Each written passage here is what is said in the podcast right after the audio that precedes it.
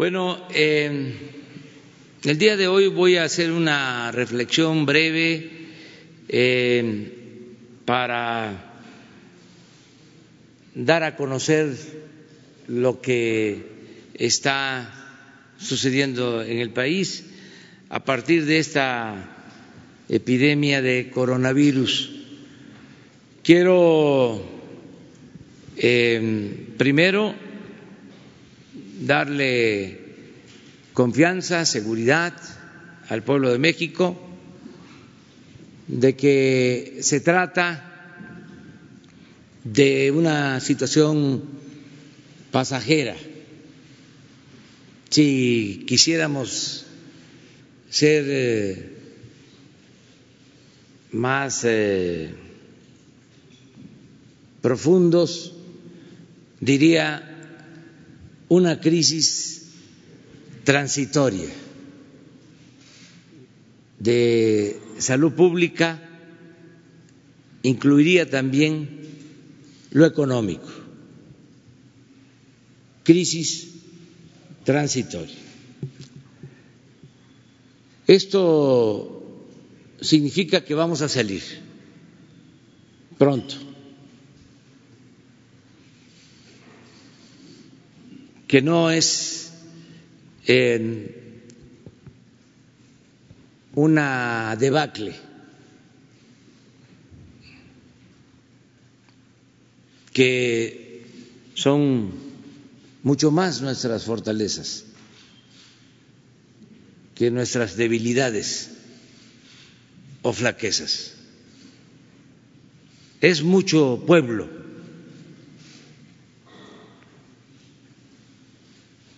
Es mucha cultura la del pueblo de México como para no poder enfrentar esta adversidad. El pueblo es mucha pieza el pueblo de México es extraordinario y es indudable la grandeza de México. Ya he hablado en otros momentos de todas nuestras fortalezas. Voy a puntualizar sobre este tema en el informe del domingo. Quiero eh, agradecer mucho al pueblo y esta es una prueba de nuestra fortaleza cultural, social, política. Quiero agradecer porque se están cumpliendo las medidas que se establecieron para evitar mayores contagios. Se está aportando la gente al 100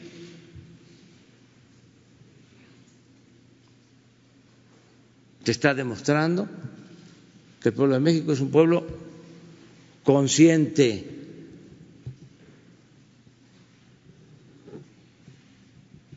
No es eh, un pueblo irresponsable, indolente.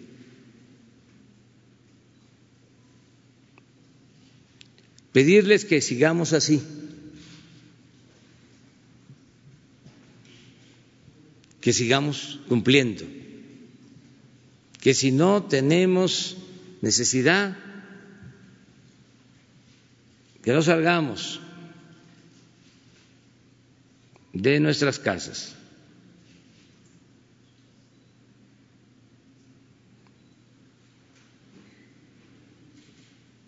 y que nos cuidemos. que nos congreguemos familiarmente.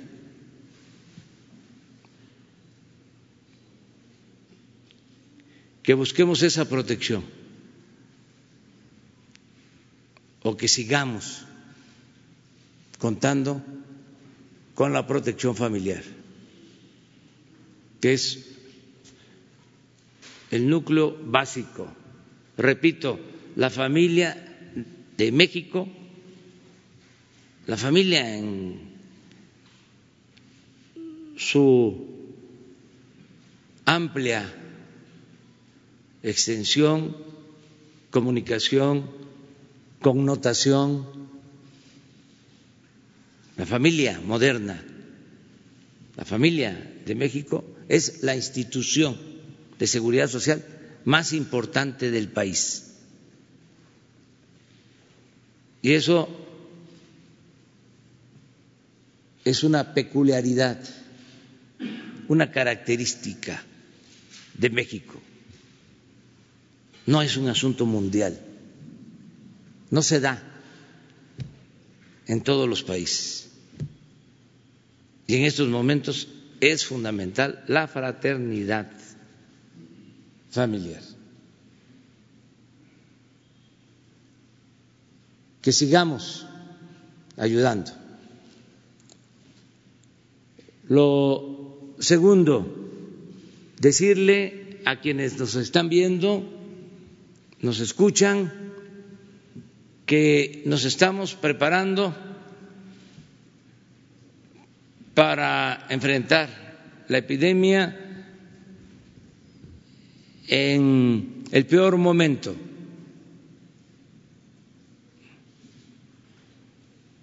Esto es el contar con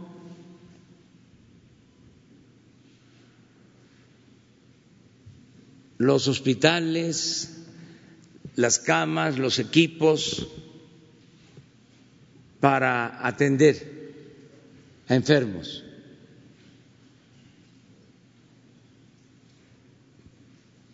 Estamos dedicados de tiempo completo. Esa es la prioridad del gobierno en estos momentos. Prepararnos para que no nos falten camas, ventiladores y podamos atender a los eh, infectados graves.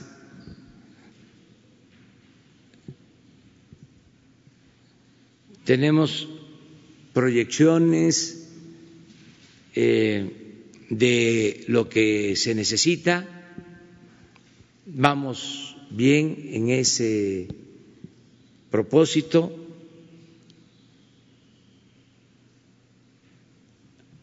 La prensa amarillista, nuestros adversarios que todavía este, no ayudan, porque los domina el odio, eh, tienen que, digamos, cuántos muertos. Ayer estaba yo viendo un mensaje de una periodista pidiendo que digamos cuántos muertos van a haber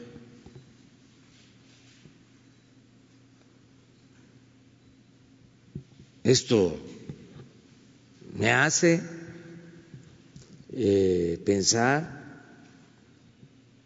y es posible decir que estamos también viviendo en temporada de sopilotes.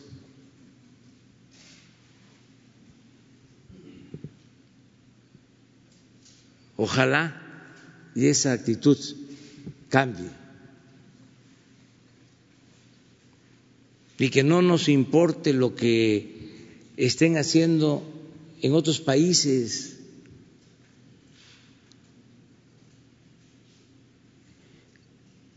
México está viviendo un proceso de transformación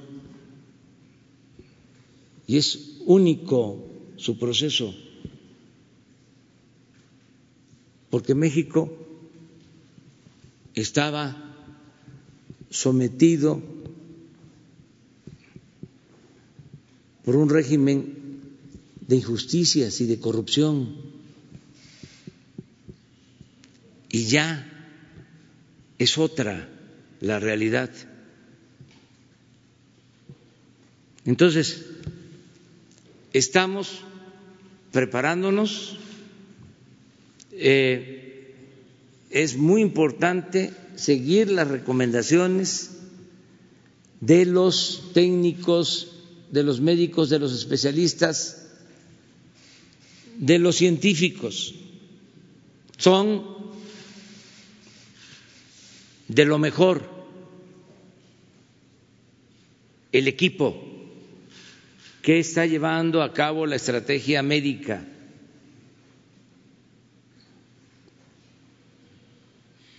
Ayer se habló de eso. Dos premios nacionales de ciencia y especialistas de primer orden, investigadores eméritos,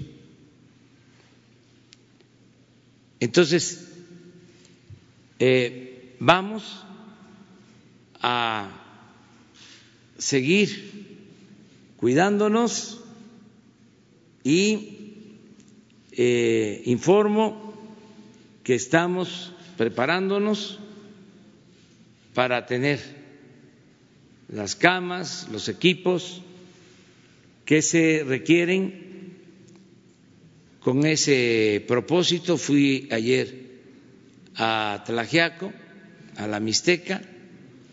Ayer eh, iniciamos ya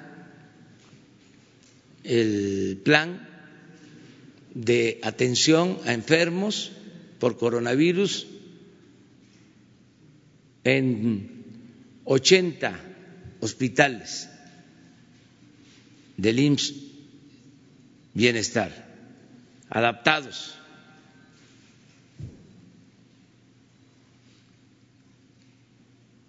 Y mañana y pasado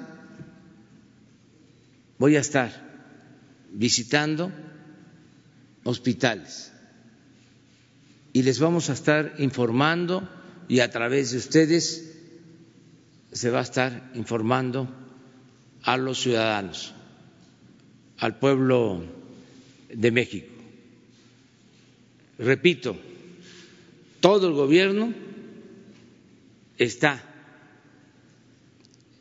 dedicado a que no nos falten las camas, los hospitales, eh, los ventiladores, eh, el equipo médico que se requiere para la atención enfermos.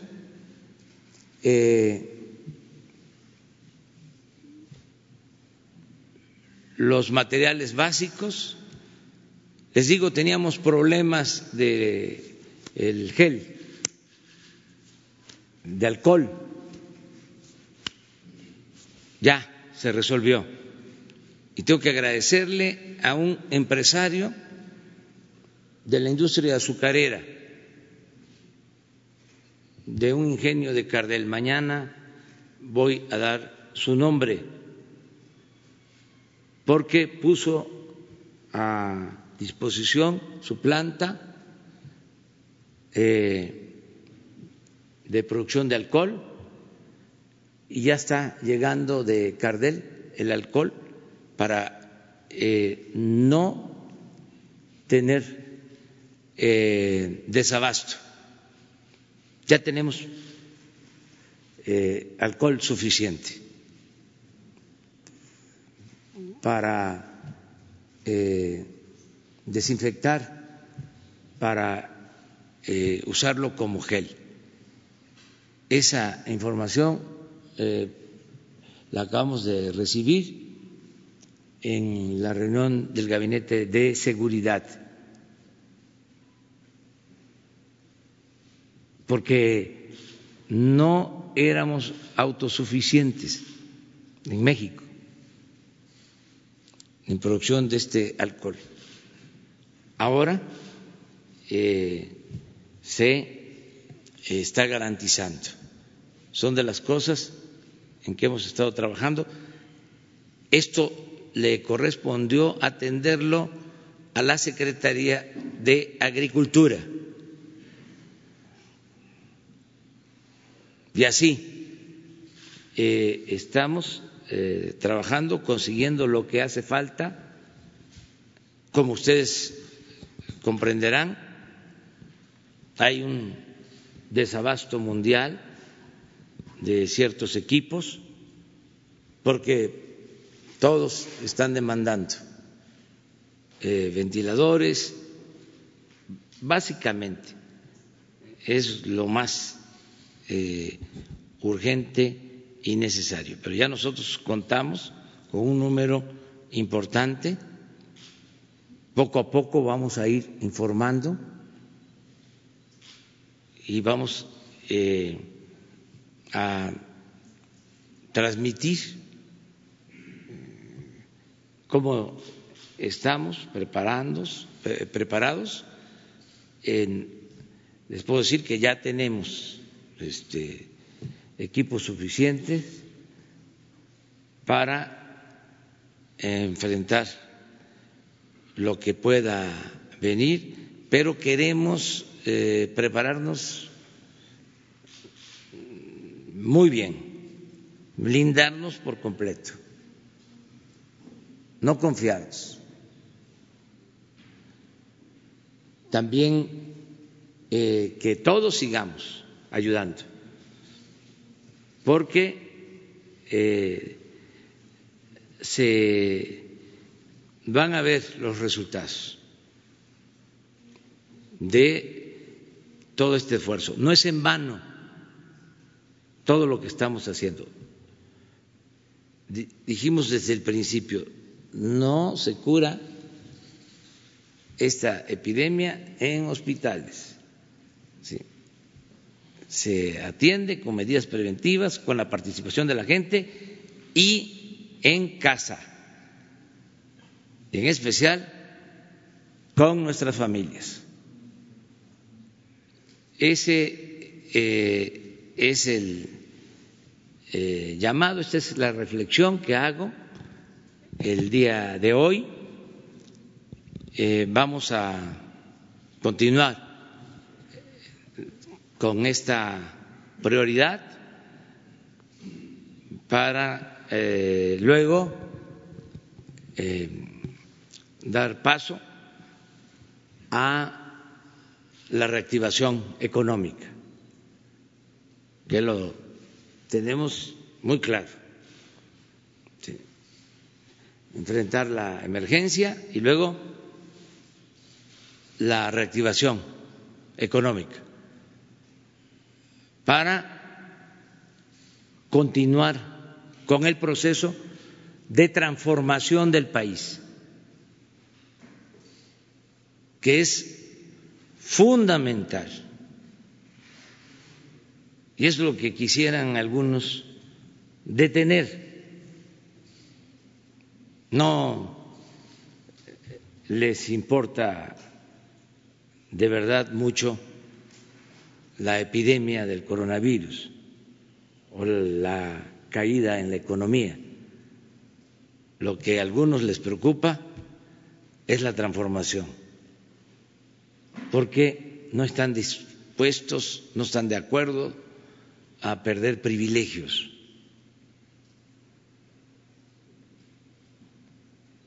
Eso los hace actuar con mucho egoísmo y los desquicia. Afortunadamente son una minoría. La mayoría del pueblo quiere la transformación y quiere vivir en paz, con bienestar, y con felicidad. Entonces vamos adelante. Abrimos para preguntas y respuestas.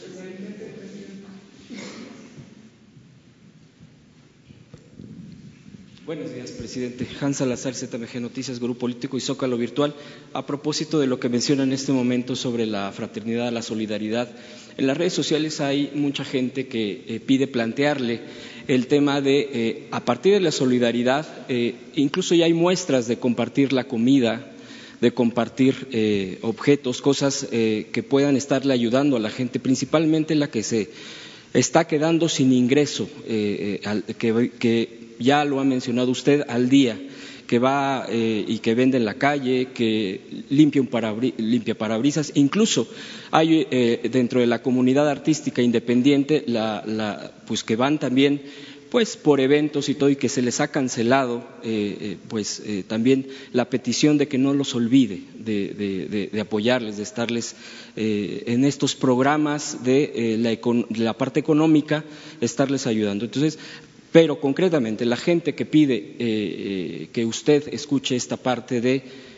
solidarizarse, ¿qué mensaje les daría? Ellos piden incluso que se haga una especie de que desde el propio gobierno haya un tipo de articulación, de llamados para que se comparta, repito, la comida, eh, los objetos necesarios para que la gente siga al día al día y en estos días, en estas semanas que son las más fuertes de este impacto de la, eh, del momento de la contingencia sanitaria.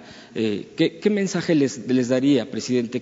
es decir, eh, ya concretamente para ir aterrizando más allá entre, familias, entre gente que no se conoce, pero que finalmente tiene esa inquietud, así como cuando fue en el sismo, cuando ha sido un huracán y usted ha mencionado, y que salen sin mirar a quién, salen a dar, a ofrecer, a aportar. Y, segundo, para eh, dar prioridad también a mis compañeros, eh, según planteamiento, le preguntaría, en esta reactivación económica, eh, porque ya se han estado cerrando hoteles, lugares, y bueno, en la propia Ciudad de México ya se ha hecho el llamado por parte de la jefa de gobierno para evitar establecimientos, abrir establecimientos mercantiles aquí en el centro. Ya desde el día de ayer muchos negocios ya no abrieron a partir de esa, de esa respuesta. E incluso se muestra la solidaridad. Hay varios anuncios pegados en los, en los negocios, ayer me percaté de eso, diciendo que se unían a, este momento de manera voluntaria, no solamente por un llamado, sino de manera por convicción.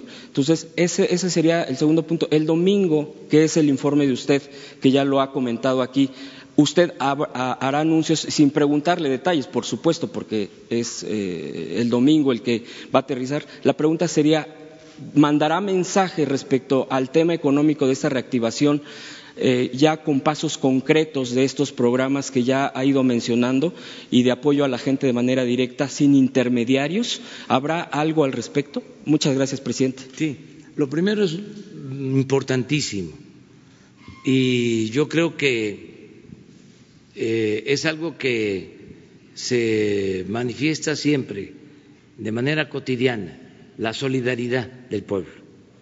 El eh, hacer el bien sin mirar a quién. A diferencia del egoísmo que eh, quiso imponerse, la fortaleza cultural de nuestro pueblo y la inmensa bondad que hay en nuestro pueblo lleva a la fraternidad, siempre tanto en el campo como en la ciudad. La gente se ayuda, empezando, repito, por la familia. Le va mal a un miembro de la familia y acuden en su apoyo otros.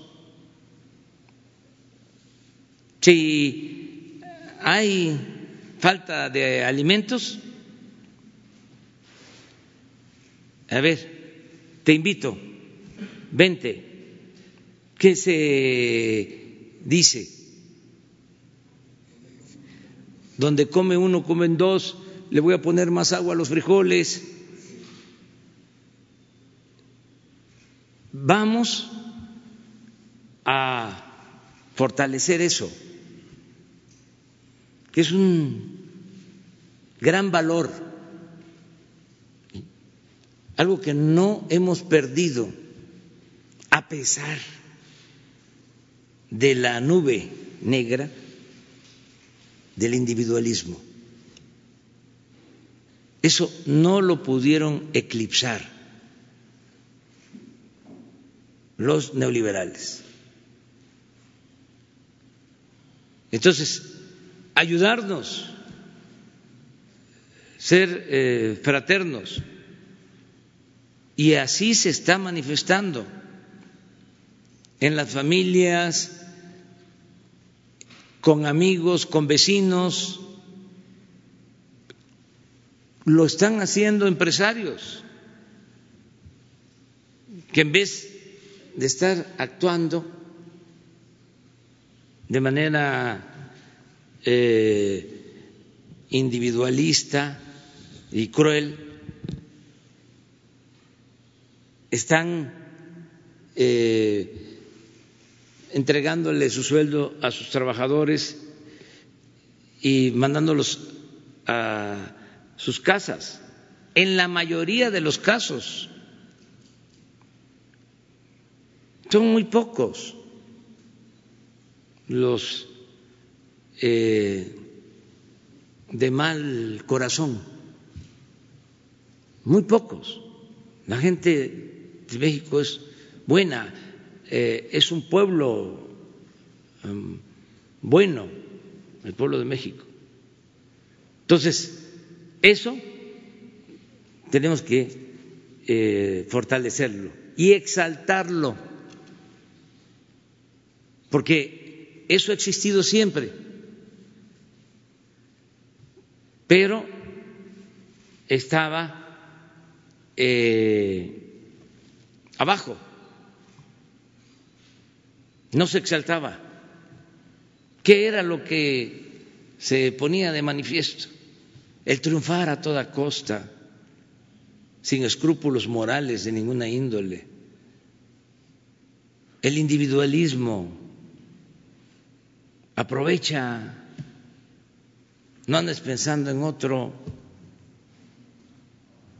si haces el bien, eh, no te lo van a reconocer el pueblo es malagradecido.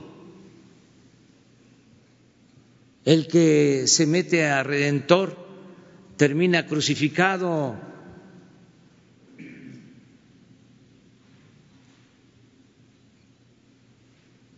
Hay que triunfar a toda costa, sin escrúpulos morales de ninguna índole. Esa concepción aspiracionista, individualista, hipócrita, porque al mismo tiempo se va puntualmente a los templos y a la iglesia y se olvidan los mandamientos. Sí, sí, y eh, esto eh, es algo bueno, es un elemento bueno que tenemos en México. Y el gobierno tiene que hacer lo mismo. Por eso la decisión de que bajan los sueldos de los altos funcionarios públicos, la decisión de que no se va a despedir a ningún trabajador al servicio del Estado y otras eh, decisiones. Se eh, va a profundizar en el plan de austeridad para que no haya eh, lujos en el gobierno que continúe la austeridad republicana, pero que no se relaje la disciplina. No puede haber gobierno rico con pueblo pobre. Entonces, y tenemos nosotros que dar el ejemplo, predicar con el ejemplo. Y en su momento vamos a dar a conocer todo el plan para la reactivación económica. Y tengo confianza de que es una crisis transitoria, que vamos a salir, que tenemos muchos recursos y lo fundamental, un pueblo trabajador, un pueblo bueno, un pueblo solidario. Eso es lo que puedo contestarte. Sí, el domingo voy a hablar ya de eh, el plan de reactivación económica. Ah, quedó pendiente.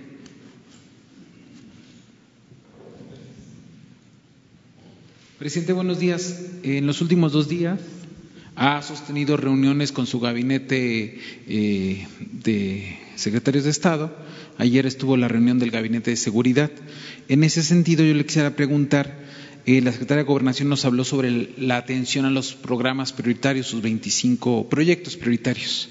A mí me gustaría preguntarle si alguno de los proyectos prioritarios se empiezan a jerarquizar ante esta crisis y si alguno pues dejará de hacerse o se le dará más tiempo para desarrollarse. Si se están priorizando de estos 25, ¿cuáles serían los cinco primeros que se van a priorizar? Segundo, eh, si en esa priorización de proyectos se contempla la condonación del pago de luz, de electricidad, y de los créditos de vivienda para la gente pues de menores recursos y si en materia de seguridad se habrá de reforzar los patrullajes ante estos saqueos que en algunos casos usted ha señalado pues son organizados y otros pues podría ser ante la crisis que se vive. Esa sería la primera pregunta. Sí, pues eso es para el domingo, lo que me preguntas. Este, ahí voy a dar respuesta. Eh, voy hablar de cómo estamos enfrentando la pandemia y cómo vamos a eh, reactivar la economía, este, básicamente. Voy a ser muy puntual. Solo quiero adelantar, ya lo he hecho, pero como fueron 36 años de predominio de la política económica neoliberal, pues quedaron eh, las inercias. Siempre he sostenido que estamos en un proceso de transición, en donde lo antiguo, lo viejo no acaba de morir y lo nuevo no acaba de nacer. Entonces, eh, ir hacia adelante siempre significa estar enfrentando em, rémoras, eh, siempre hay obstáculos, siempre hay resistencias al cambio. Entonces, ya no se van a aplicar las recetas de antes, lo que se hacía en la época eh, neoliberal. Ya eso no. Ayer hablábamos, no vamos a rescatar a los de arriba y dejar en el abandono a los pobres. Como se hizo. No estoy inventando nada. Eso no. Tampoco vamos a endeudar al país. Tampoco vamos a dar pie a la corrupción, porque en las épocas de crisis se agravaba la situación porque se desataba la corrupción. El FOBAPROA no solo fue el rescate, sino lo que se robaron los llamados hombres de negocio y los funcionarios públicos. O sea, se diseña una medida, desde luego, eh, no estábamos de acuerdo, pero además de la medida del rescate, por influyentismo, se pagaba mucho más. Les puedo poner un ejemplo. La autopista del Sol se rescató cuando el FOAPROA la tenían unos empresarios. Se hizo un avalúo y se tenía, se tenía que pagar una cantidad. Ese era el rescate. No se respetó el avalúo y se pagó mucho más por influyentismo. Y todo eso fue a la panza del Fobaproa y todo eso luego se convirtió en deuda pública. No hablo al tanteo, siempre tengo pruebas y conozco al régimen de corrupción y sé cómo se comportan en tiempos normales y en tiempos de crisis. Y puedo decir que en tiempos de crisis se les estimula la voracidad, les da más eh, hambre de robar. Entonces, ya eso no, no lo vamos a permitir. Y les digo, no me está costando trabajo poner orden porque muchos ya entendieron que son otros tiempos y que eh, lo anterior le hacía mal al país, le hacía mal a México, le hacía mal a todos. Y ya están aceptando las nuevas reglas, la nueva realidad. Son muy pocos los que se quedaron eh, en el almanaque, pensando que eh, es lo mismo de antes. No, ya no van a haber esas eh, intervenciones para favorecer a minorías y para dar paso a la corrupción. Ahorita tenemos que cuidarnos todos y todos por convencimiento debemos de eh, aceptar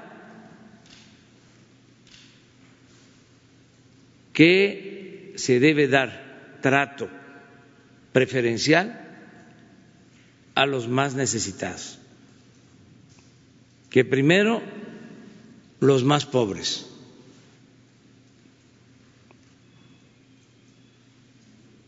Que vamos a poner de manifiesto en los hechos nuestro humanismo.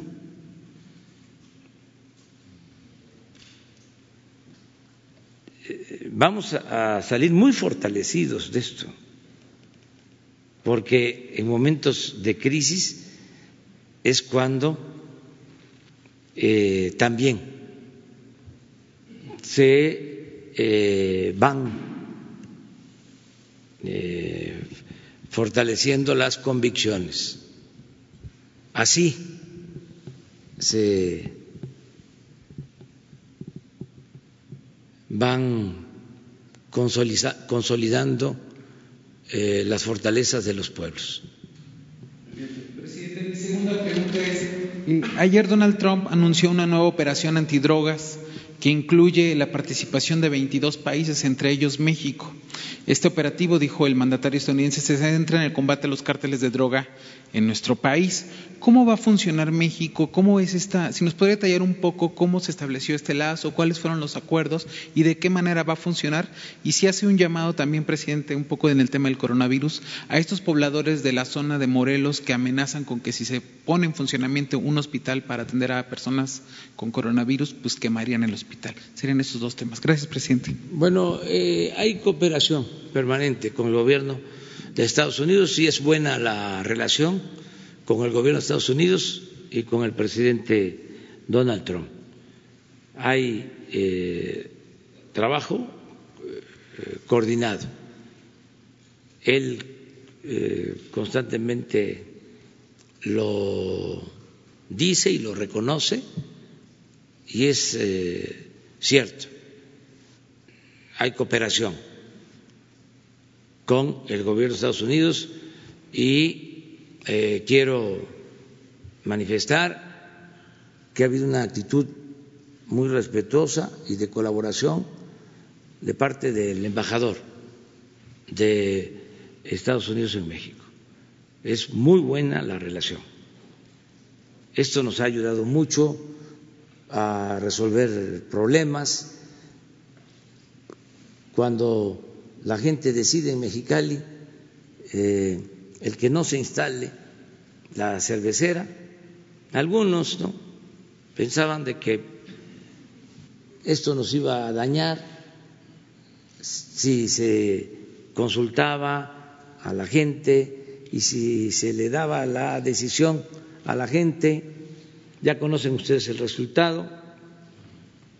Eh, no quiso la mayoría de la gente la instalación de esta planta. Sin embargo, por la confianza que hay en el Gobierno de México, se acercaron los directivos de la planta, vinieron a hablar con nosotros en eh, el plan de llegar a un acuerdo como tenía que ser, a dar sus argumentos. Nosotros hicimos lo propio y se acordó en una primera eh, plática que eh, no se va a eh, operar la planta cervecera en Mexicali. Esto ya está aceptado. Se respeta la voluntad de los ciudadanos y se van a buscar opciones alternativas. Pero no se va a usar el agua de Mexicali para producir cerveza y exportarla. Y se va a llegar a un acuerdo. Bueno, todo esto es posible porque el gobierno de Estados Unidos y la embajada han hecho eh, un trabajo respetuoso eh, de eh, conciliación para mantener relaciones amistosas. Entonces, así como esto, en otros casos, lo mismo. Les hablo de la planta y les hablo del gobierno de Estados Unidos porque los empresarios de esta planta eh, son estadounidenses. Pero así también en otros eh, aspectos. Hay cooperación Eso es lo que puedo dejar de manifiesto. Agregar lo que preguntas, eh, decir a lo que preguntas sobre un incidente que hubo en Morelos, decirle a la gente que eh, no se debe actuar de esa forma, que no es correcto, porque no hay ningún riesgo de eh, infección a la población que está alrededor de un hospital. No pasa nada. Eh, y que no debe de tenerse esa actitud, no ayuda. Además, no es una actitud humana.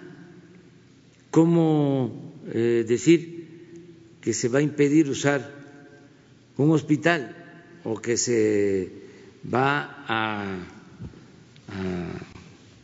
hacerle daño, que ni siquiera quiero usar la palabra, este, a un hospital. Eso no. Y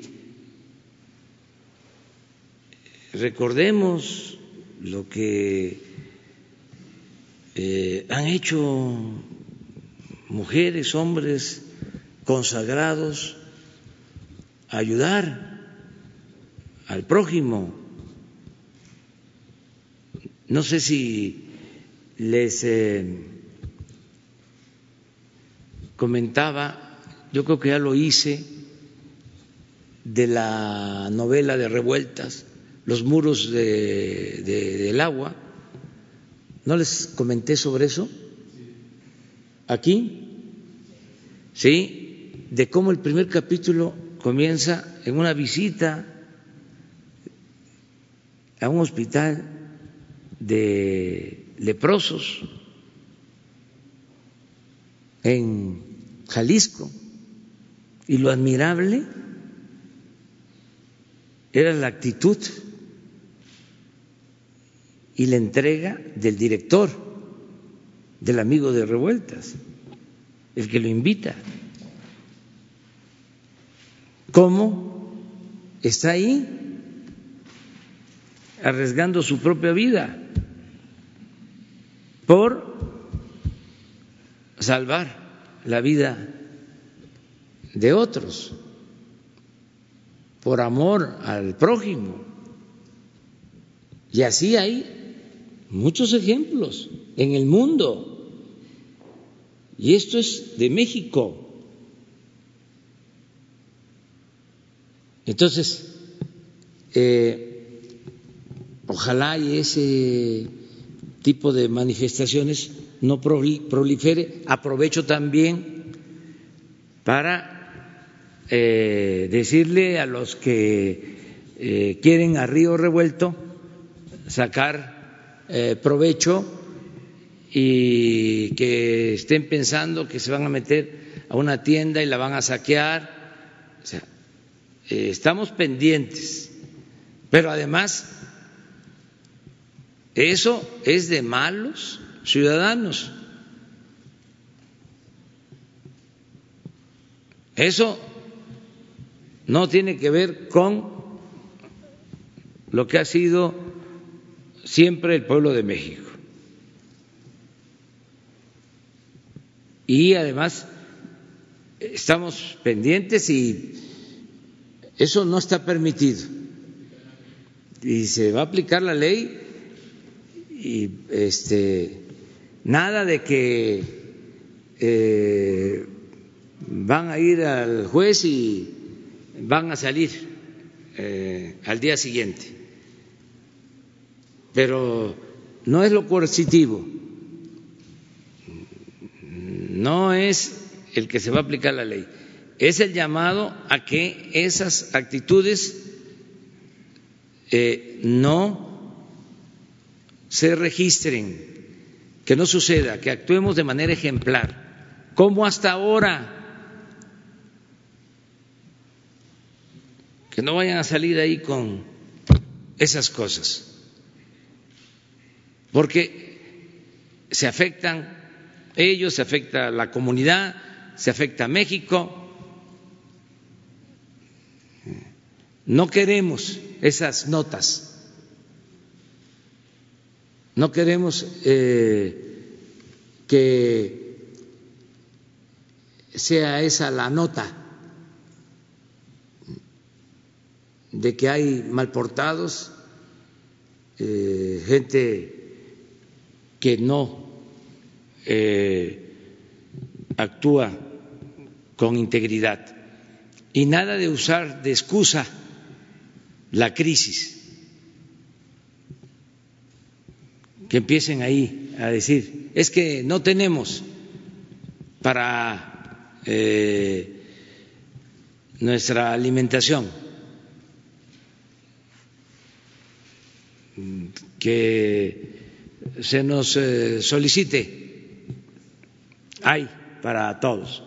También aprovecho para hacer el llamado a los comerciantes, a los dueños de gasolinerías o gasolineras, no hay eh, desabasto, tenemos alimentos suficientes, gasolina suficiente, diésel suficiente y está costando menos la gasolina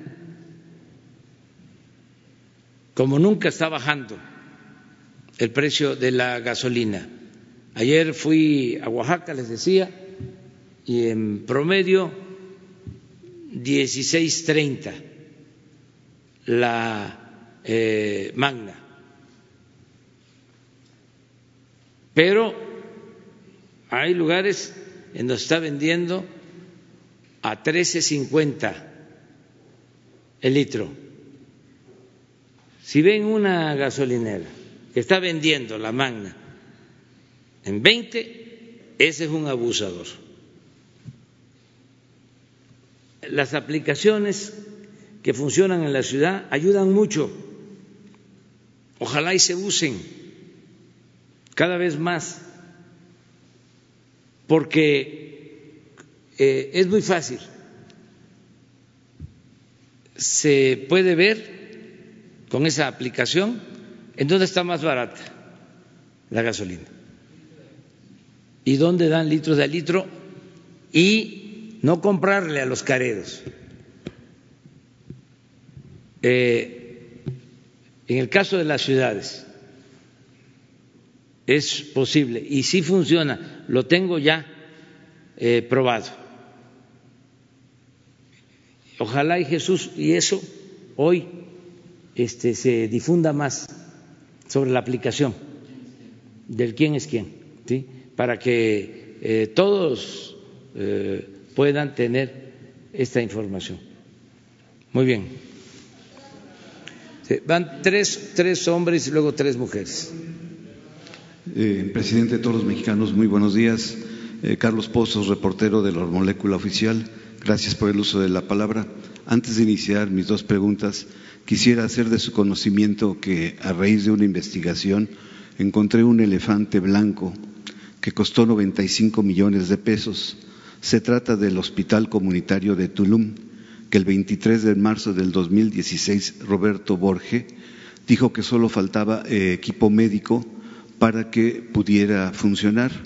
Eh, nada más eh, si la Secretaría de Salud y el Gobierno de Quintana Roo, de Carlos Joaquín, pudieran echarlo a andar, serviría mucho ese hospital para la zona del sureste del país.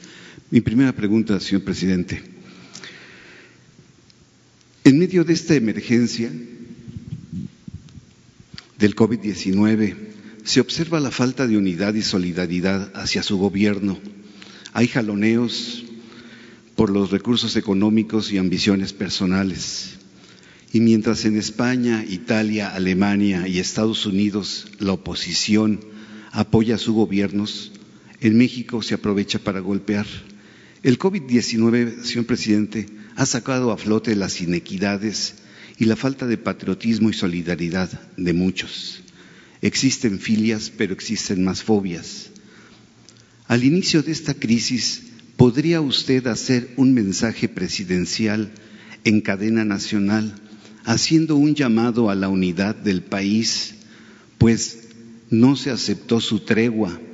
Los escribanos, los intelectuales orgánicos, los voceros, los divos, las divas, los teachers, los periodistas, los líderes de opinión, los empresarios, los políticos, los artistas, los intelectuales, los dirigentes sociales, exmilitares, cada quien jala para sus intereses, señor presidente, y requerimos como mexicanos, los que votaron por usted y los que no votaron, un mensaje del jefe de Estado que nos dé la confianza y la seguridad de que triunfaremos si todos jalamos parejos hacia un mismo sentido.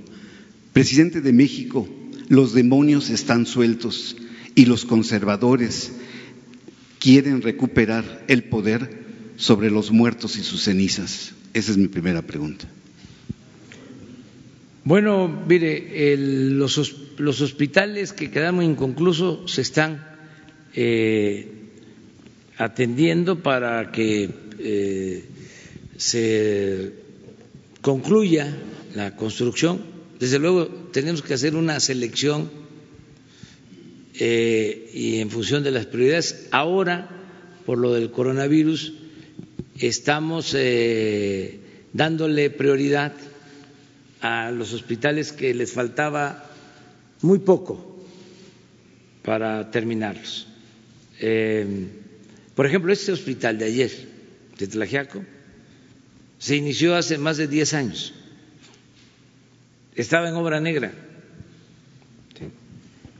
y ya se terminó. Eh, así se están terminando otros eh, hospitales, pero quedaron muchos inconclusos. Fue un tiradero pues, de obras hay eh, que levantarlos. Si me dicen, hace falta un hospital en este pueblo, pues eh, comento, sí, si realmente es muy indispensable, porque la prioridad, no por el coronavirus, sino en general, es terminar los inconclusos porque ya se invirtió, ya hay dinero ahí. Y no podemos abandonarlos. Es como el caso de el tren Toluca, Ciudad de México. Necesita 20 mil millones para terminarse. Ya están los trenes. Ni modo de decir, ahí se queda lo tenemos que terminar. Eh, nada más estamos viendo cómo conseguimos los fondos. Este año se está trabajando en el tren Toluca y hay eh, una inversión de más de tres mil millones, eh, porque tenemos que terminar esa obra. Lo mismo en el caso de hospitales y escuelas y caminos y todo lo que quedó en proceso. Acerca de el llamado a la unidad, lo estoy haciendo constantemente, pero tenemos que ser muy eh, objetivos, muy realistas. Eh, va a ser muy difícil que eh, en las circunstancias actuales los que estaban acostumbrados a robar, los que vivían al amparo del poder público, los que medraban, pues quieran sinceramente unirse para la transformación del país. Ellos apuestan al retroceso. Apuestan a un país convulso, señor presidente. Sí, pero no lo están logrando. Por eso el llamado a la unidad es al pueblo. Y les puedo decir que hay mucha unidad en el pueblo de México. Porque una cosa es la llamada clase política o la cúpula de poder económico y político, y otra cosa es la mayoría del pueblo de México.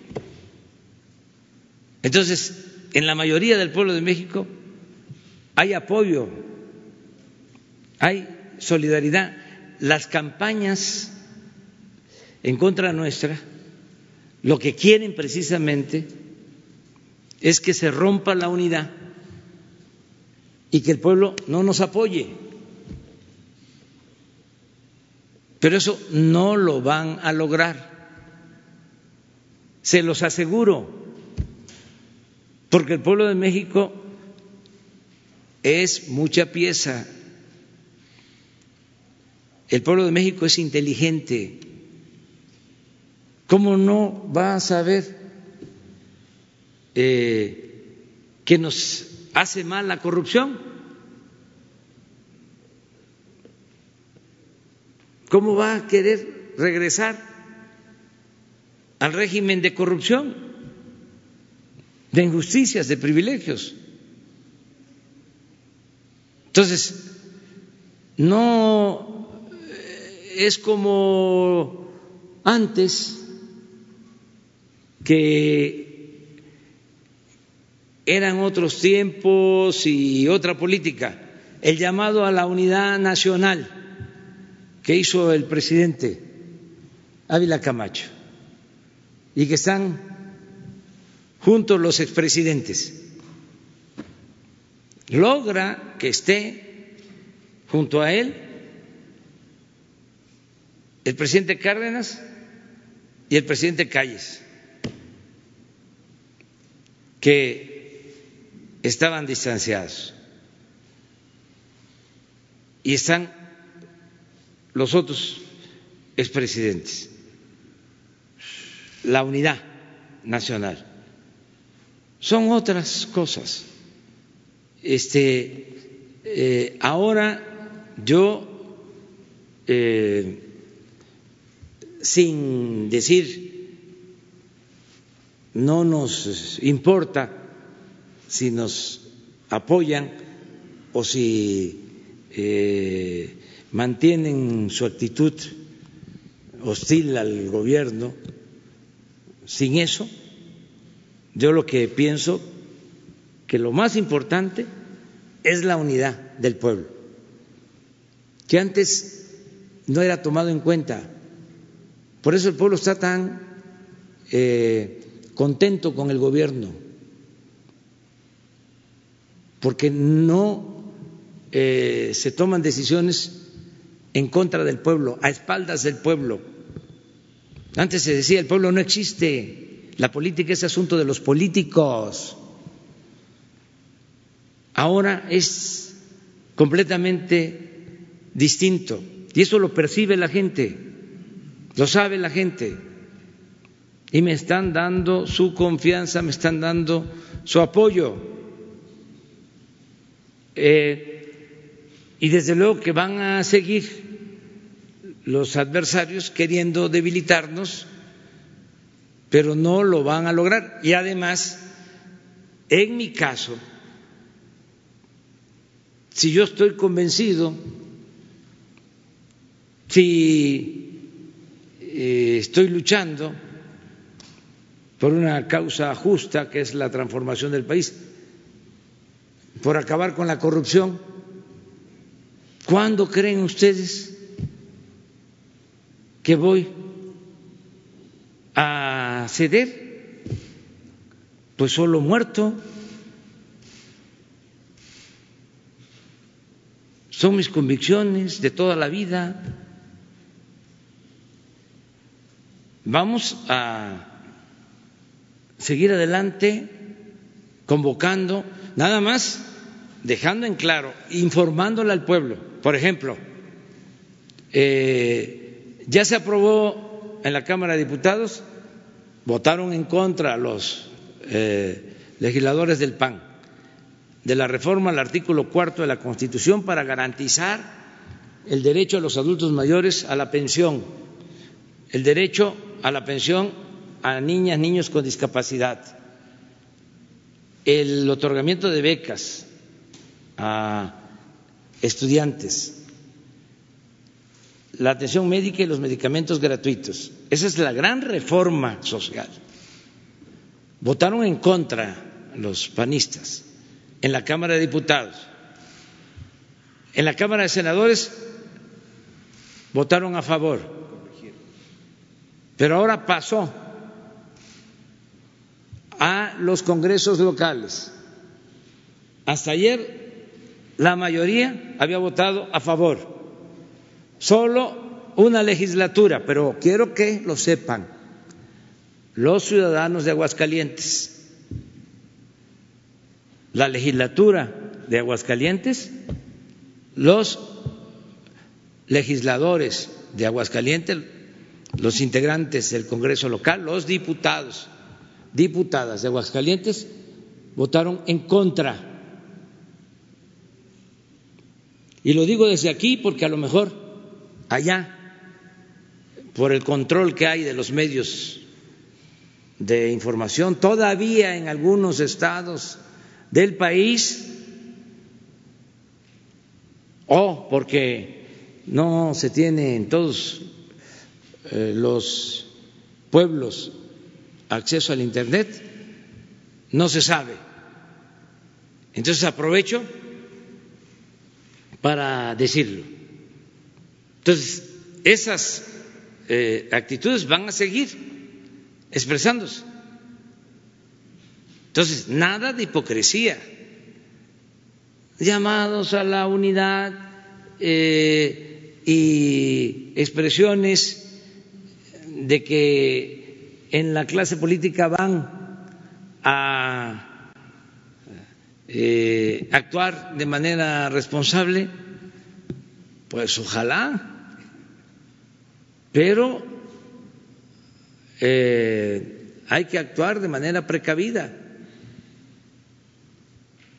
Donde no tengo duda mm, al que le entrego todo mi corazón es al pueblo porque llevo años luchando y siempre ha sido el pueblo el que me ha sacado adelante, hasta en las circunstancias más difíciles.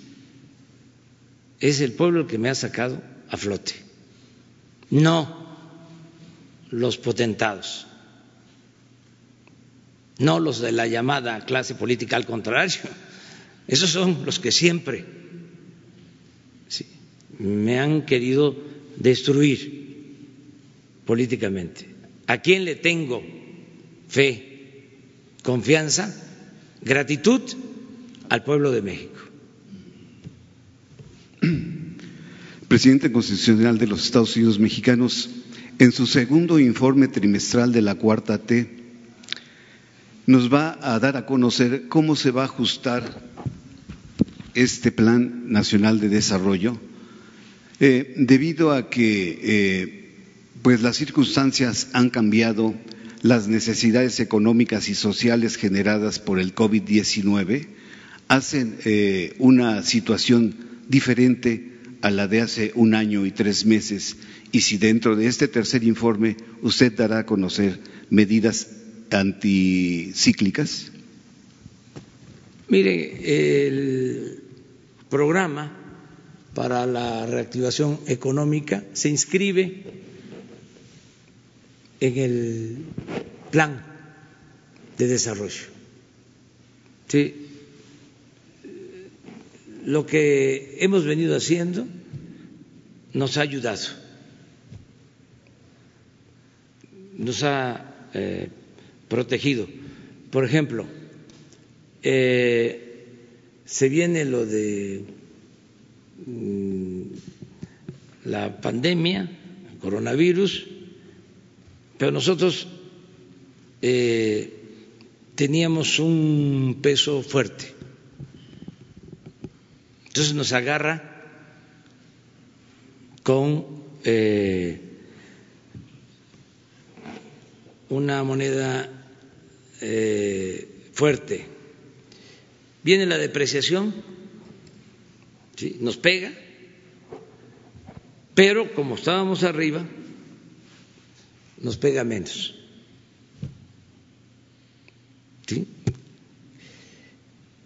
Si nos hubiésemos gastado todos nuestros ahorros, no tendríamos ahora de qué echar mano. ¿Cuáles son los ahorros? Fideicomisos, fondos que cuidamos. Ahora podemos usar esos ahorros.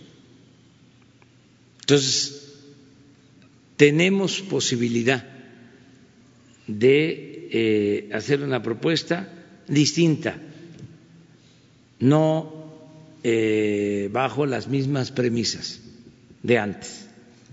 Les decía yo, el que no aumenten los precios, el que no tengamos, desde luego, que aumentar impuestos, el que no se despida a trabajadores y el que podamos con los ahorros apoyar a los productores, sobre todo a los pequeños productores. Yo les hablaba hace poco de dos buenas noticias. Una, que eh, en este tiempo que está la cosecha ya del maíz, los productores están ayudando, porque se fijaron precios de garantía.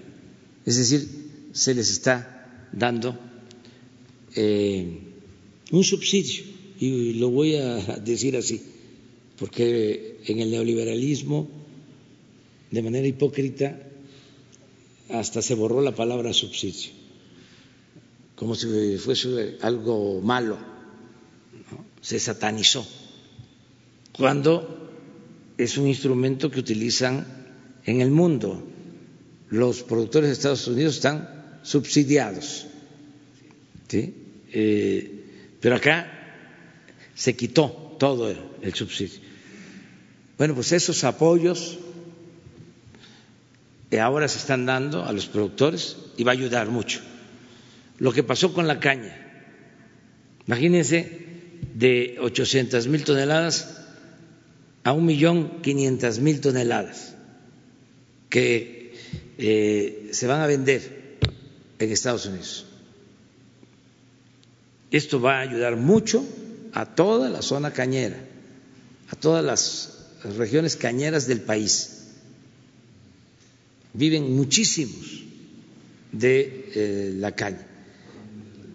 Entonces, eh, vamos a estar eh, pendientes así de dónde se requieren los apoyos y vamos a seguir ayudando. Eso es lo que te puedo comentar. Mil gracias. Sí, mujeres, vamos con eso. Un ratito, un ratito. Las compañeras. Mujeres. Presidente, buenos días. Lidia Arista, reportera de Grupo Expansión. Quisiera preguntarle sobre estos precriterios que mandó la Secretaría de Hacienda a la Cámara de Diputados. En ellos ya se modifica la expectativa de crecimiento económico. Se ubica entre menos 3.9 y 0.1%. Usted ya nos ha dejado claro que no va a haber condonaciones fiscales, pero ¿ha pensado en alguna otra alternativa? Esto como una medida para cuidar el empleo de las personas. Eh, los empresarios dicen que no quieren que les condonen los impuestos sin embargo, piensan o plantean otras alternativas, por ejemplo, diferirlos o incluso que se devuelva más rápido el IVA, esto para no afectar a las grandes empresas y, por supuesto, proteger el empleo de las personas. Vemos que, por ejemplo, en Estados Unidos se ha dicho que más o menos ya hay seis millones de desempleados. Digo, esto podría a lo mejor este, pasar un escenario similar aquí en México. ¿Qué nos podría decir? ¿Explora otras alternativas, presidente? Sí, eh, por ejemplo lo de la devolución del IVA es este, un derecho y al mismo tiempo es la obligación del gobierno de devolver el IVA a las empresas lo más pronto posible, no de manera ilegal, porque ya para qué les recuerdo de cómo le hacían cómo devolvían IVA. Hay casos este, ejemplares de cómo después de una campaña a los empresarios que aportaron a la campaña les devolvieron el IVA sin que fuese legal. Todavía estaba en proceso el juicio y se dio la orden de devolución del IVA. Miles de millones de pesos. Eso no. Pero si por ley corresponde, no solo devolverlo, sino hacerlo pronto. Y eh, otras eh, acciones de apoyo, como por ejemplo no aumentar los impuestos, como mantener eh, bajos los precios de los energéticos, como que no haya derroche en el gobierno, que le cueste menos a la sociedad mantener al gobierno, que no haya corrupción, que haya Estado de Derecho, que haya oportunidades para la inversión, tanto nacional como extranjera, que se tenga buenas relaciones con el gobierno de Estados Unidos para poder vender lo que producimos en México, en fin, muchísimas cosas para reactivar la economía. ¿Le preocupa a usted un escenario de desempleos este, masivos en México? No, no, porque vamos eh, nosotros precisamente a dar énfasis en el empleo. En el domingo es salud.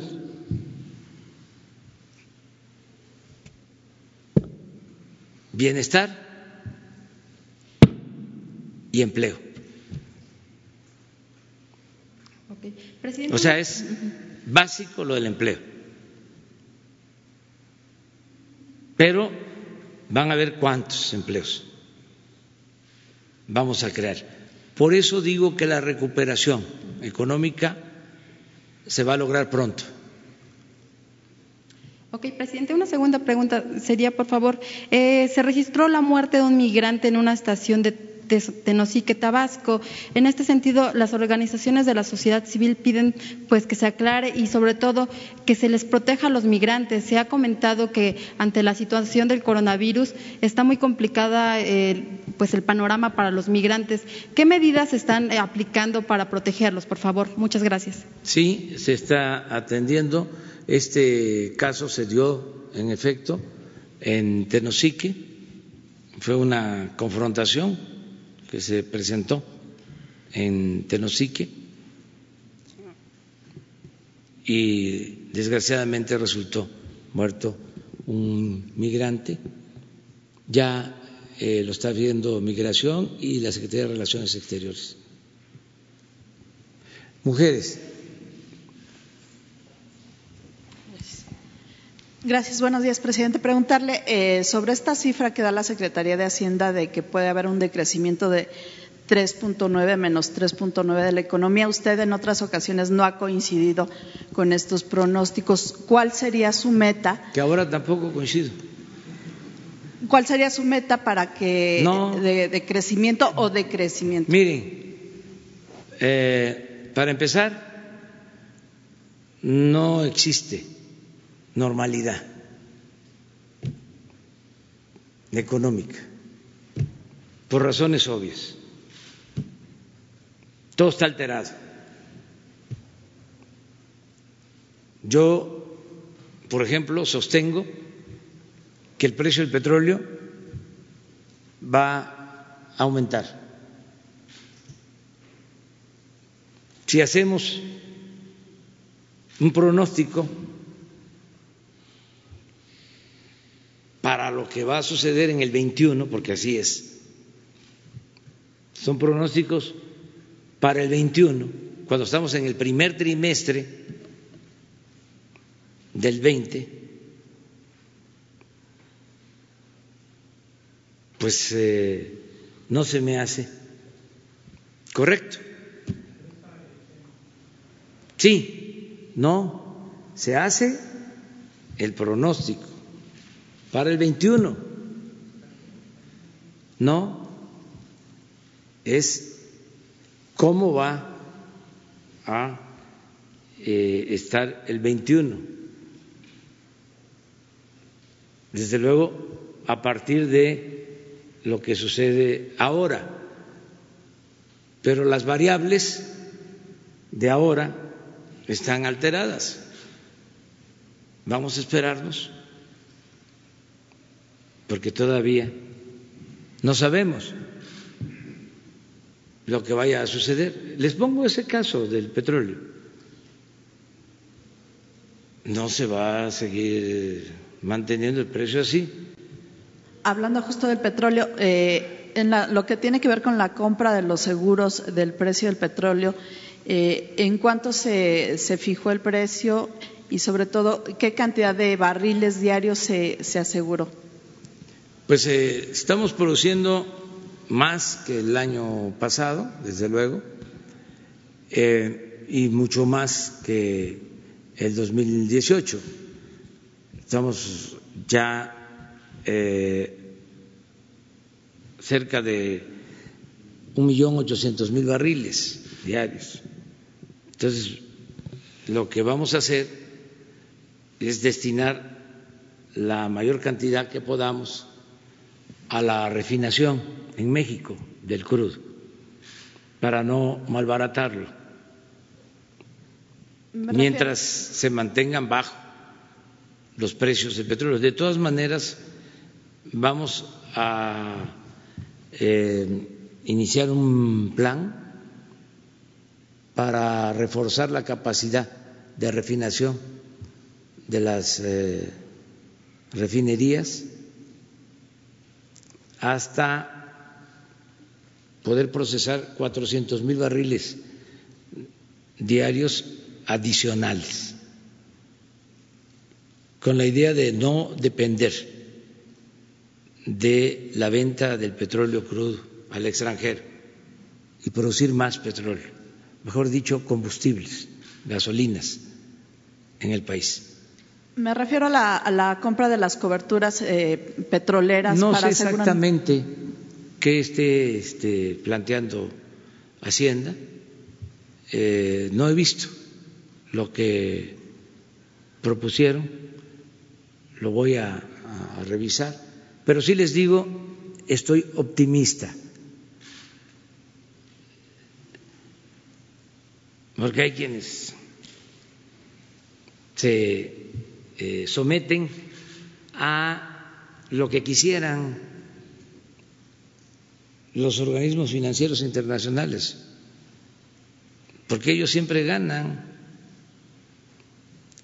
o los grupos financieros siempre ganan. En crisis, también hablando de cómo cuando hay crisis aumenta la corrupción o tiende a aumentar la corrupción, así también Yo vuelvo a repetir, son autónomos los del Banco de México y somos respetuosos de la autonomía del Banco de México, pero ojalá y no se apueste a querer estabilizar el peso, a querer detener la depreciación del peso inyectando dólares de nuestra reserva, porque eh, se los van a tragar eh, y no va a tener resultado, no va a funcionar. Esas son de las prácticas de antes que no funcionaron. Así terminaron de destruir la economía de Argentina por seguir esas recomendaciones. Pero repito, soy respetuoso de la autonomía del Banco de México, pero como mexicano y también como presidente, me gustaría que actuaran con prudencia.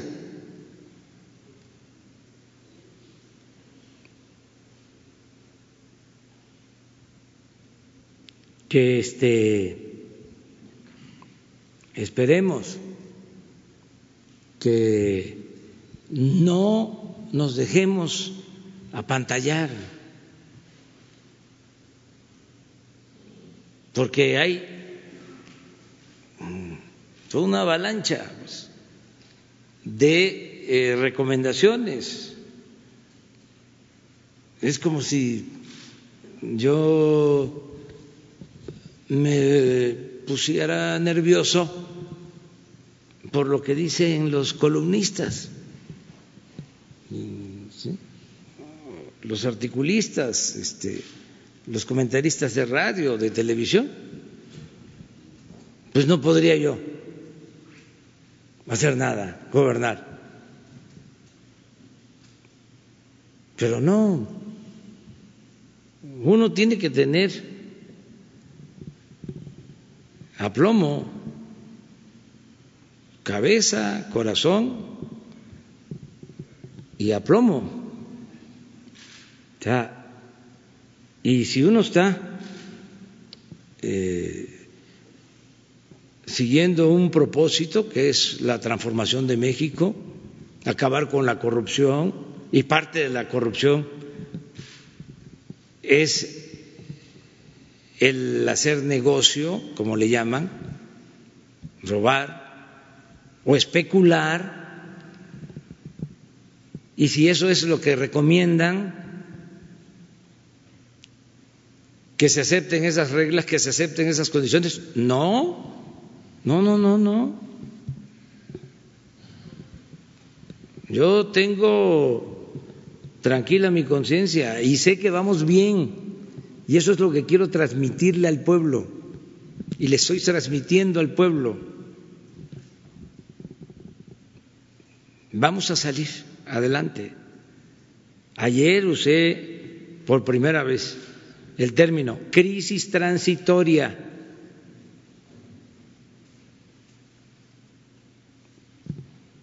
Eso no va a tardar y vamos a salir fortalecidos.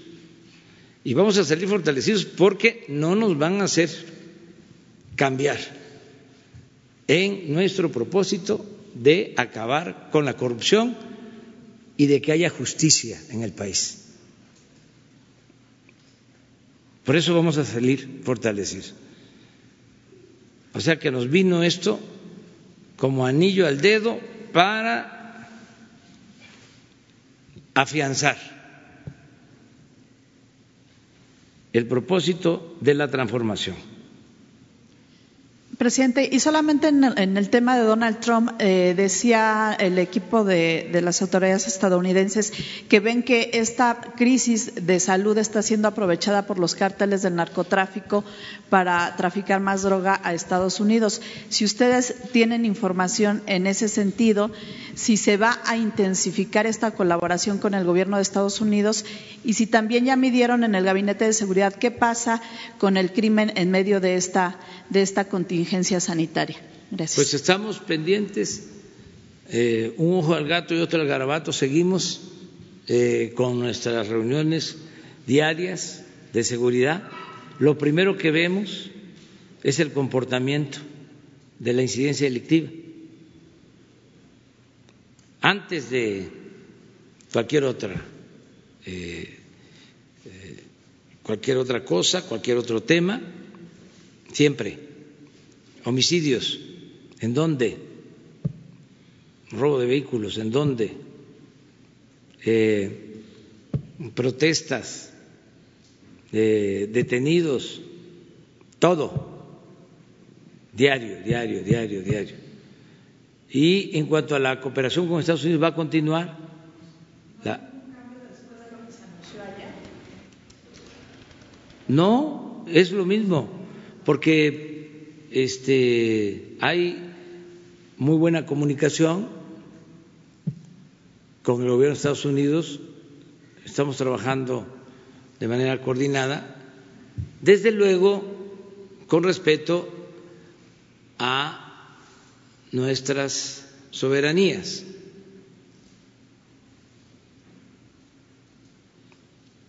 Eso ha quedado de manifiesto desde hace tiempo.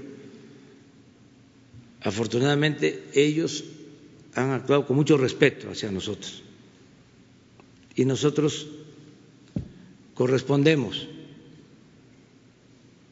y actuamos con mucho respeto al gobierno de Estados Unidos y con respeto al presidente Trump. La señora dama, sí, compañera. Buenos días, señor presidente. Berenice Telles, del Diario Nacional Uno más Uno. Eh, pues eh, son dos preguntas. Una eh, que tiene que ver con la época de estiaje en algunas poblaciones, no solo, bueno, del país. en el caso de Ayutla, pues nos llegó una información de que habían no solo padecen de la falta de agua, sino que tuvieron ahí un incidente con un incendio forestal. Entonces, eh, ahí si pudiera, eh, pues no sé, tratar el tema con la gente de Conagua para ver, porque al parecer cada año padecen esta, eh, esta misma situación. Y en segundo término, pues el tema de nuestros connacionales en Estados Unidos, precisamente que están padeciendo el tema de la falta de, de, que no pueden salir igual que aquí a trabajar, a desarrollar sus actividades y muchos de ellos pues son indocumentados señor presidente, si hay algún, ah, eh, este, em, pues por parte de usted de, eh, alguna información o algo, algún, algo que se pueda hacer por ellos. Gracias. Este, se está haciendo eh, bastante porque las buenas relaciones permiten llegar a acuerdos. Está cambiando la actitud de no aceptar a migrantes por las circunstancias. Ahora agricultores de Estados Unidos están eh, pidiendo que se tome en cuenta eh, el que puedan tener trabajadores migrantes para levantar cosechas. Son de las cosas eh, nuevas que se están presentando. Tenemos un convenio para que vayan trabajadores eh, por temporada a Canadá, también a Estados Unidos. En el caso de Canadá, por eh, la situación de la eh, epidemia, se habían detenido eh, las entradas de trabajadores migrantes mexicanos. Se están haciendo gestiones y van por buen camino para que esos trabajadores, estamos hablando de casi diez mil, puedan ir a Canadá, pero lo mismo estamos buscando para el caso de Estados Unidos, de que eh, se pueda ampliar el número de eh, migrantes que vayan a trabajar. Y esto también como apoyo a eh, el gobierno y al pueblo de Estados Unidos en la circunstancia actual. si ellos eh, eh, nos los piden, eh, nosotros convocaríamos para que trabajadores mexicanos pudiesen ir temporalmente a ayudar al trabajo en el campo o en la construcción o en los servicios, porque ellos están atravesando una situación muy difícil y es parte de la solidaridad de México siempre, y lo haríamos. Entonces, eh, no hay un ambiente de expulsión Eh, como se presentaba antes de la epidemia. Esto ya cambió, hay una relación distinta. Entonces vamos nosotros a cuidar a nuestros migrantes como siempre y a procurar que se entienda, pues, se acepte la realidad de que parte del desarrollo económico de Estados Unidos tiene que ver con los trabajadores mexicanos. Ahí sí, un día sin migrantes, este, no sería eh, cualquier cosa. Entonces, eh, afortunadamente eh, se mantiene muy buena relación con el gobierno de Estados Unidos y estamos llegando a acuerdos en todo, en todo. También para la entrada en vigor en funcionamiento del tratado vamos avanzando, lo queremos hacer lo más pronto posible, pero tomando en cuenta todos los aspectos y se va avanzando, se va este, eh, logrando acuerdos para que entre el tratado lo más pronto posible a funcionar. Esto va a ser un elemento muy importante para la reactivación económica. Otra compañera. Presidente, eh, buenos días. Eh, nada más eh, preguntarle sobre estas clínicas de IMSS Bienestar que ya van a atender a estos pacientes por COVID, es decir, las, las citas normales de habitual, ¿van, van a continuar? ¿Cómo estarían operando? Esa sería mi primera pregunta. Sí, miren, es una parte de las clínicas que se está aislando de del resto del hospital para tener en promedio ocho camas con ventiladores. Eh, si son 80 hospitales, son alrededor de 500, este, 600 camas preparadas.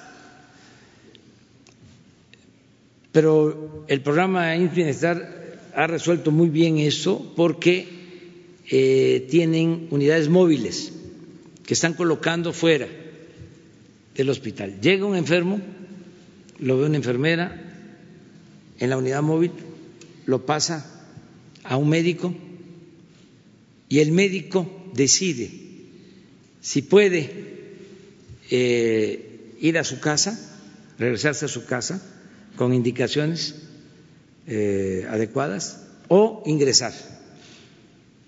O sea, hay una especie de filtro. ¿Mande? Sí, sí, termina. sí. Hay eh, 80 unidades móviles para que no entren eh, por la puerta principal del hospital para evitar contagio, sino que primero eh, sean revisados. Es un filtro y de ahí ya se decide. Eh, están trabajando muy profesionalmente en todo esto, los médicos, los especialistas. También no sé si hablé, pero es importante que eh, demos eh, prioridad, no solo en hospitales públicos, también en hospitales privados. Y es un llamado respetuoso a los dueños directivos de hospitales privados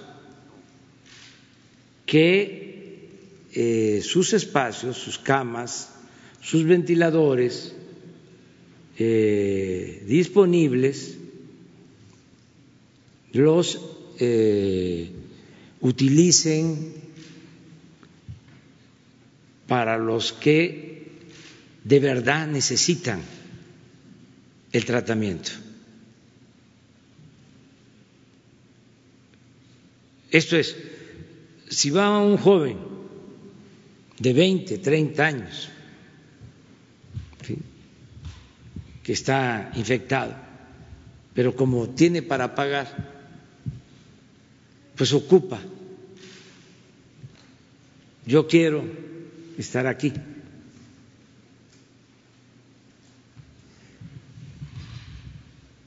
Y si llega un adulto mayor o una gente con diabetes, con hipertensión, infectado, pues ese tiene más necesidad. O sea, que no sea el dinero lo que determine a quién atender en un hospital privado, que en estas circunstancias se le dé atención especial a los más vulnerables.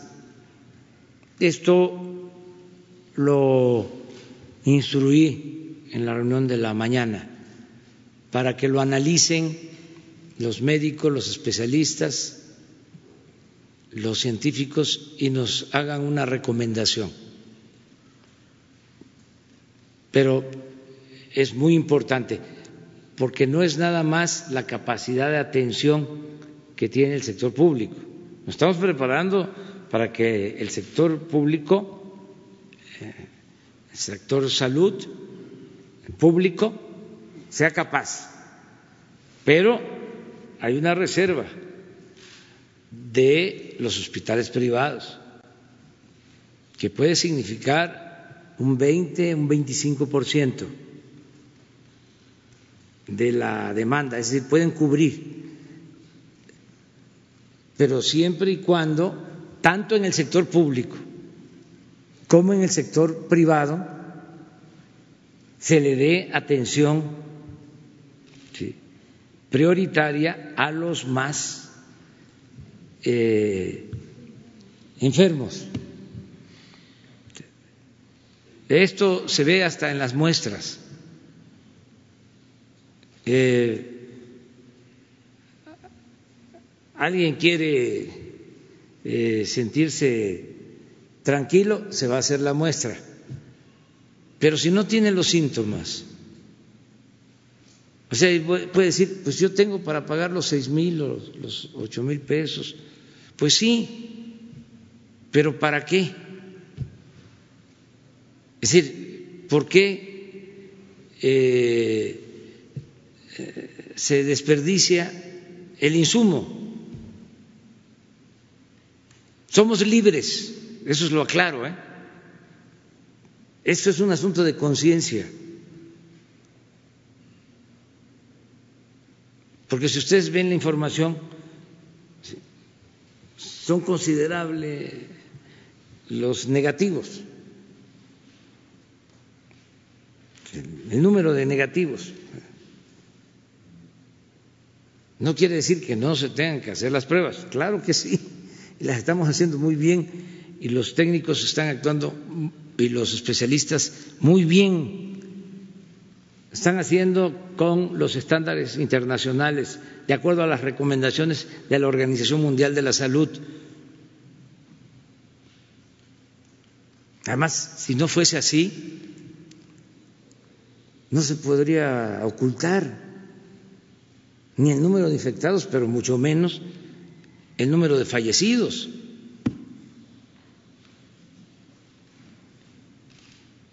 Porque también este, los eh, que no nos ven con buenos ojos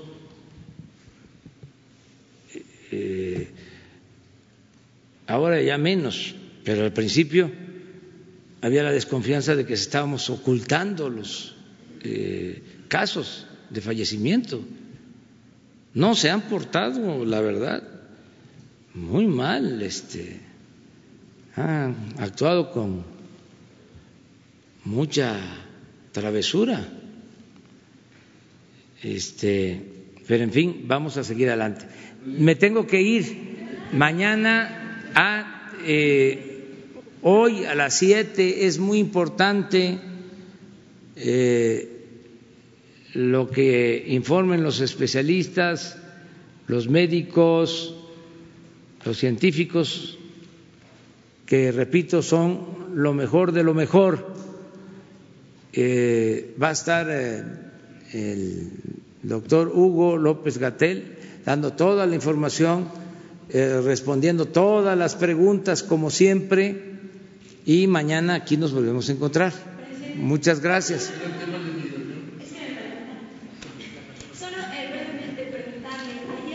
Pues se da a conocer que falleció el entonces el secretario de Comunicaciones y Transportes, este Ruiz Esparza, y comentarles si pues eh, la unidad de inteligencia financiera o bueno quienes están investigando pues los casos de corrupción en el que pues eh, estaba involucrado, si este fallecimiento da eh, un giro a todas pues estas indagatorias, investigaciones que estaban realizando. Gracias. No voy a hablar de eso por razones obvias.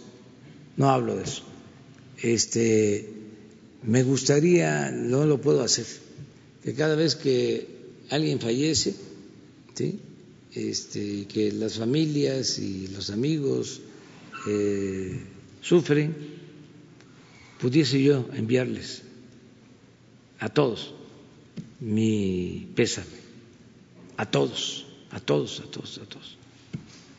No hay que este, solazarse con la muerte de nadie. Eh, mm, tenemos que eh, ser cada vez más humanos.